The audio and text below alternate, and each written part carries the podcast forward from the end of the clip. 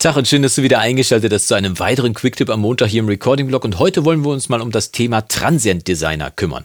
Zum einen, was ist ein Transient Designer? Und zum zweiten, was macht man mit einem Transient Designer? Zu zwei muss ich allerdings schon sagen, dass ich hier natürlich nicht alle Anwendungsszenarien zeigen kann, die man so machen kann. Ich zeige drei Anwendungsszenarien. Und falls du dich da draußen schon auskennen solltest mit Transient Designern und äh, verschiedene Anwendungsszenarien hast, wo du auf keinen Fall auf den Transient Designer verzichten möchtest, dann schreib's uns gerne direkt unten in die Kommentare rein. Dann können wir heute mal so ein kleines kleines Sammelsurium an Anwendungsszenarien hier für Transient Designer unter dem Video sammeln. Aber kommen wir zunächst einmal zu Punkt 1. Was ist ein Transient Designer? Dazu sollte man als erstes mal wissen, was ein Transient ist. Der Transient ist im Prinzip die kurze, aber schnelle Einschwingphase von einem Sound die meistens äh, dafür sorgt, dass man so einen perkussiven äh, Charakter, so einen Geräuschcharakter vorn an so einem Sound dran hat. Ich habe mal einen aufgemacht, wie wir hier sehen können. Das ist eine Bassdrum und äh, eine Bassdrum ist ein klassisches Instrument, zum Beispiel ein Schlaginstrument, wo man einen starken Transienten am Anfang hat. Hier siehst du diese Einschwingphase hier, die ist relativ kurz, das sind diese beiden Amplituden und danach geht er dann schon so in den Nachklang rein, das ist dann meistens diese Auslaufphase von diesem Sound und hier vorne, das ist der Transient, der dafür sorgt, dass dieses Anschlaggeräusch im Prinzip zu hören ist. Aber diese Transienten gibt es eben nicht nur bei Schlagwerk, natürlich auf jeden Fall bei Schlagwerk, aber zum Beispiel auch bei funkigen Gitarren, bei knackigen Synthesizer-Sounds, aber auch bei Stimmen gibt es zum Beispiel starke Transienten, nämlich Wörter zum Beispiel mit starken Stopplauten, also wo vorne ein K oder ein P ist, also K, P, da kommen ganz starke Transienten auch zusammen. Das heißt, man kann den Transient-Designer also nicht nur für Trommeln und so weiter benutzen, sondern kann die natürlich auch einsetzen für verschiedene andere Einsatzgebiete. Wie gesagt, falls du Erfahrung hast, schreib's uns gerne unten in die Kommentare. Das sind Transienten, aber man kann diese Transienten eben auch bearbeiten. Es gab die Firma SBL, es gibt die Firma SBL, die den Transient-Designer erfunden hat. Und der Transient Designer, die Bezeichnung sagt es im Prinzip schon von diesem Gerät, man kann den Transienten gestalten. Und dazu haben sie ein äh, Plugin erfunden, äh, äh damals noch ein 19 Zoll Gerät, heute spricht man ja nur von Plugins. Und wir gucken mal, wie das aussieht. Hier ist ein Transient Designer.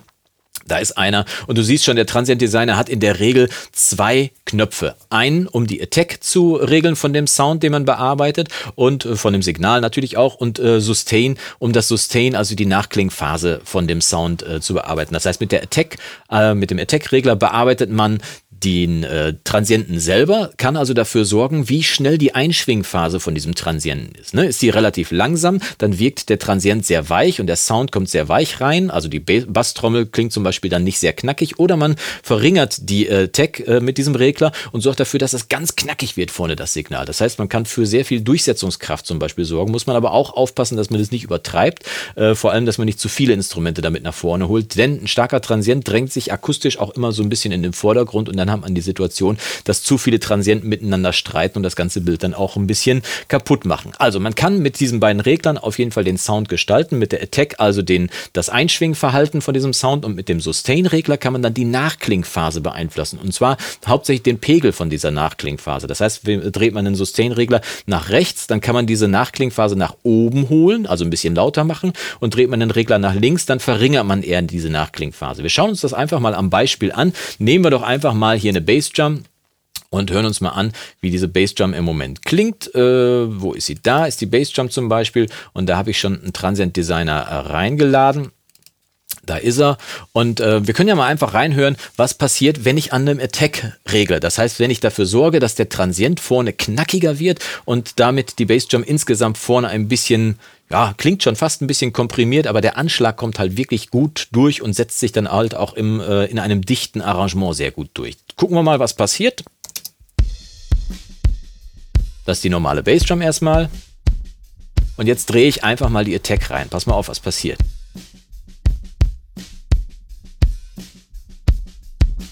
Übertreiben wir es mal.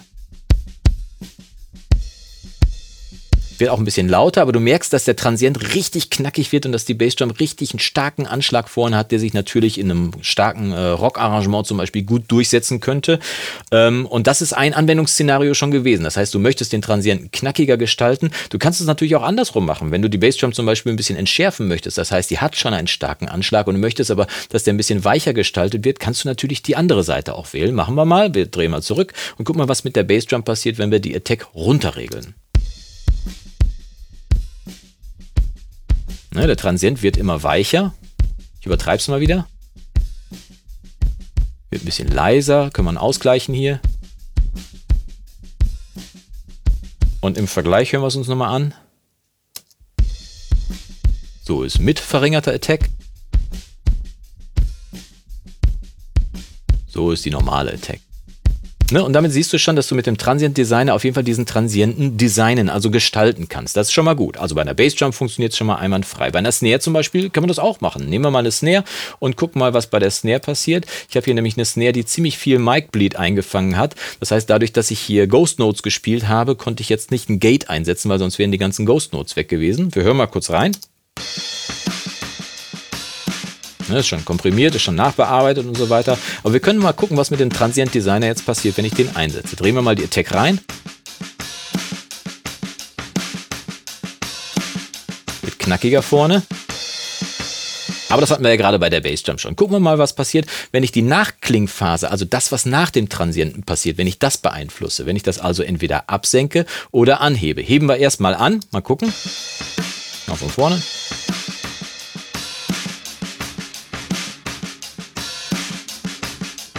Ne, du hörst, wie die Snare richtig länger wird. Also das Rauschen vom Teppich wird richtig nach vorne geholt und dadurch wird die Snare insgesamt im Gesamtklangeindruck ein bisschen verlängert.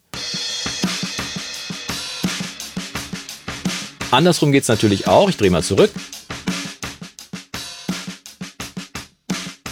Snare wird ganz kurz. Drehen wir die Attack ein bisschen rein. Und so haben wir eine knackige, ob trotz des ganzen Mic-Bleeds, was halt dieses Mikro eingefangen hat, eine ziemlich knackige und kurze Snare, die sich dann relativ gut durchsetzen kann im Mix und die dann, dann wirklich auch wahrnehmen kannst, die halt keinen langen Nachklang hat, aber die sich halt gut durchsetzen kann. Das war Anwendungsszenario Nummer zwei. Wir bearbeiten also die Nachklingphase. Aber ich will dir natürlich auch zeigen, dass es nicht nur für Schlagwerk geeignet ist. Nehmen wir mal eine funkige Gitarre. Ich habe hier eine funkige Gitarre zur Verfügung und die klingt im Moment so. Ne? Schon relativ knackig. Und auch hier können wir natürlich mit der Attack